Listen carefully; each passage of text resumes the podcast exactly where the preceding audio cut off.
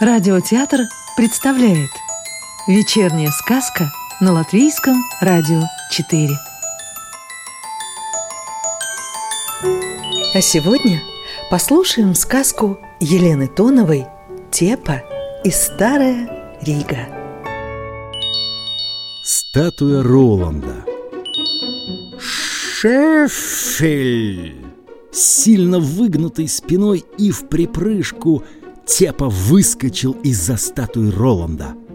Она, если вы не были или не замечали, стоит посреди площади, и там ой как часто собираются голуби. Вообще точно уже никто не может сказать, кто этот Роланд, но зато хорошо известно, зачем его поставили. Эта статуя считалась символом заключенных торгово-экономических отношений. Изготавливали Роландов и из дерева, и из камня, и из гипса, и из песчаника. Это горная порода такая. Роландов было много, и не только в Риге. Например, их часто встречали в Северной Германии. Эта скульптура вообще является символом политически и экономически независимых городов – Поговаривали, что эти скульптуры обладали сверхсилой, и к ним часто приходили горожане с просьбой о здравии, помощи и даже о прибытке и хорошей торговле. Настоящая статуя Роланда сейчас в музейной экспозиции церкви Святого Петра. О ней я еще расскажу.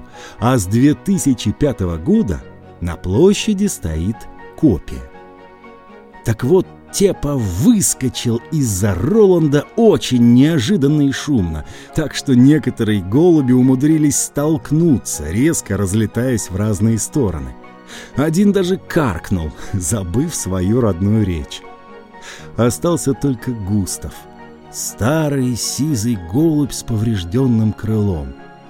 Конечно, это не Тепа его повредил. Это он был ранен в схватке с какими-то хулиганами. Стоит даже сказать, что с жалкими хулиганами. Настоящие никогда не будут обижать тех, кто слабее. «Погоди, Тепа, не шипи!» — остановил Густав взъерошенного кота. «Смотри, это же по твою душу!» Когда голуби разлетелись, Тепа увидел маленького рыжего котенка, который громко ревел. «Я как раз за тобой послал голубя Мика», — продолжал голубь. «А тебя уже не было в пороховой, и он отправился тебя искать по крышам». «Почему он ревет? Вы что, его клюнули?» Тепа был серьезен, и хвост его торчал трубой. «Мы что, люди, что ли, обижать мелких? Мы голуби, народ шумный, но не злой. Он потерялся, наверное. Или еще что, не разобрать, орет во все горло, слов связать не может.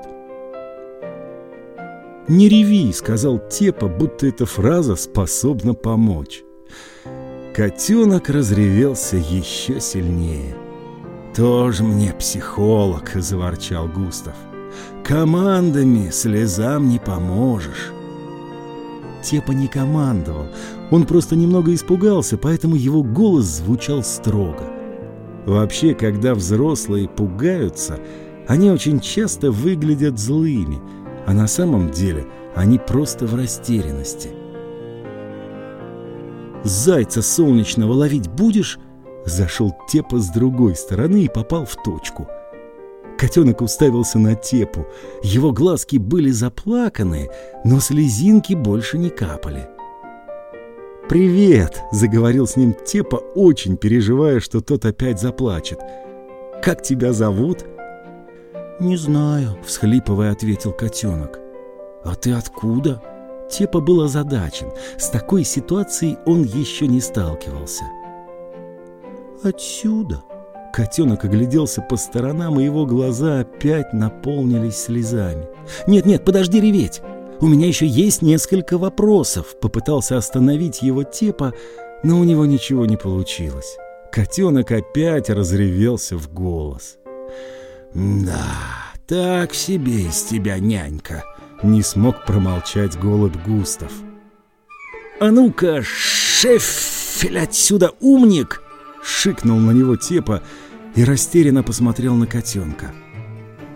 Вернемся к солнечному зайчику. Выбрал Тепа предыдущую линию разговора, которая прошлый раз успокоила котенка. «Есть хочу», — всхлипывая, сказал рыжий котенок. Тепа присел и огляделся.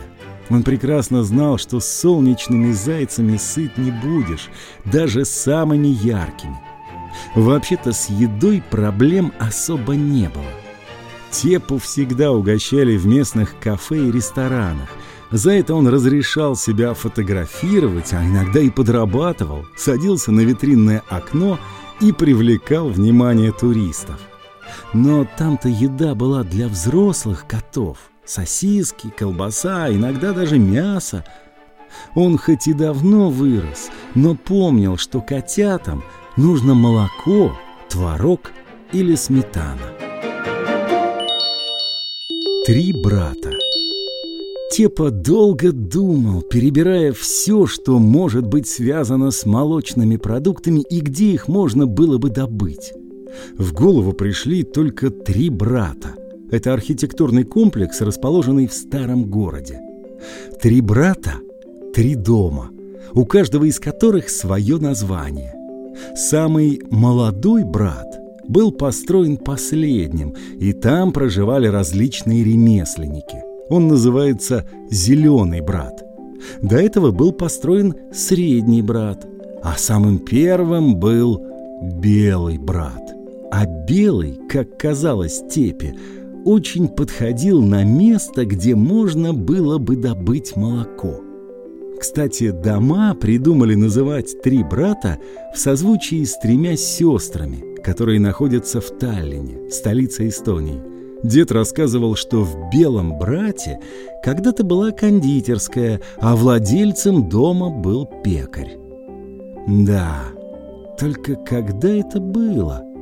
очень давно, а сейчас там музей, и ничего вкусного не осталось. В общем, не вариант. В поисках молока. «Я знаю, где найти тебе еду», — соврал Тепа. Ну, как соврал? Не совсем верно сказал фразу. Он не знает, где найти, а узнает. На то он и стражник старого города. Пока Тепа думал, Котенок опять начал хныкать. «Подожди, не...» Тепа вспомнил, как в прошлый раз просьба не плакать ничем не помогла. «Я Тепа, рижский кот. Как тебя зовут?» «Не знаю», — котенок повторил свой ответ.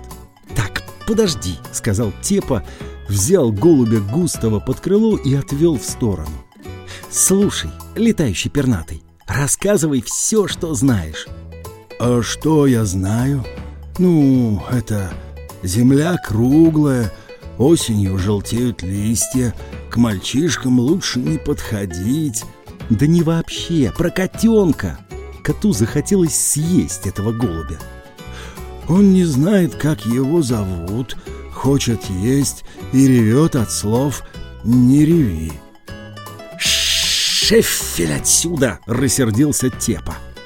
Густав сделал вид, что улетает, но, произведя несколько махов крыльями, приземлился недалеко от кошачьей парочки.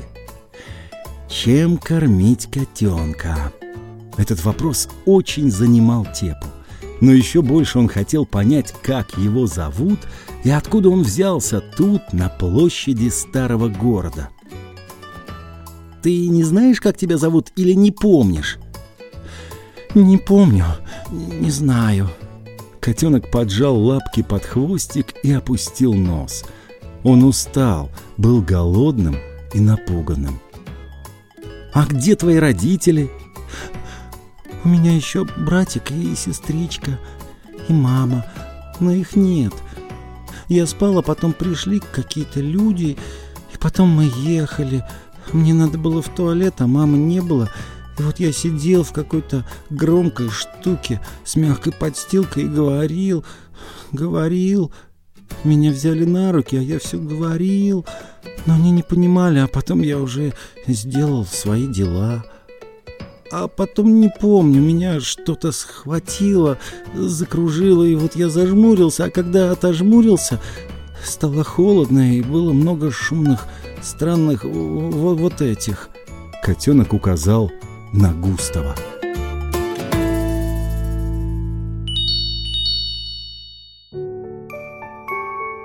Сказку читал актер Анатолий Фечин.